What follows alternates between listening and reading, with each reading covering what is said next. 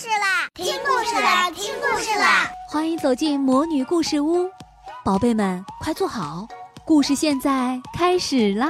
魔女故事屋，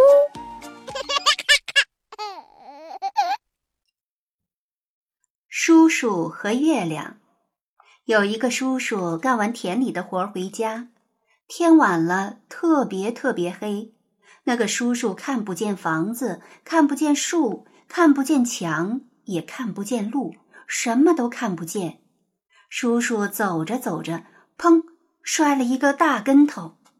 叔叔的腿摔得好疼，手扶在地上，手也好疼。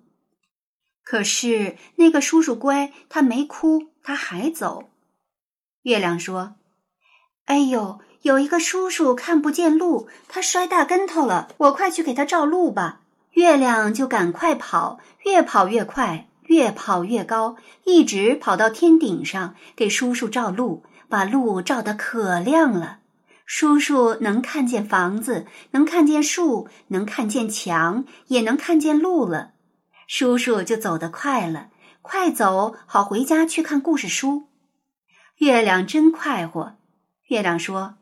好啊，这回叔叔看见路了，叔叔不摔大跟头了。云彩不快活，云彩说：“不嘛不嘛，我乐意让人家摔大跟头，看人家摔大跟头可好玩了，看人家摔大跟头最快活。”云彩就跑过来把月亮遮住了。哎呦，好黑哟！那个叔叔又看不见路了，走着走着，砰！又摔了一个大跟头，腿摔得特别疼，手扶在地上，手也特别疼。叔叔还是不哭，还是往前走。月亮生气了，月亮说：“嘿，你个坏云彩，你乐意让人家叔叔摔大跟头，多讨厌！快走开！”云彩不走开，云彩说：“不嘛不嘛，我就不走开，就不就让他摔大跟头。”风也生气了。风说：“真讨厌！”风就使劲儿吹，呼，一吹就把云彩吹跑了。月亮又把路照亮了，叔叔又走快了。月亮真好，月亮怕叔叔还摔大跟头，月亮就跟着叔叔走。叔叔走一步，月亮也走一步；叔叔走两步，月亮也走两步。叔叔站住说：“月亮，你不用送了，我快到家了。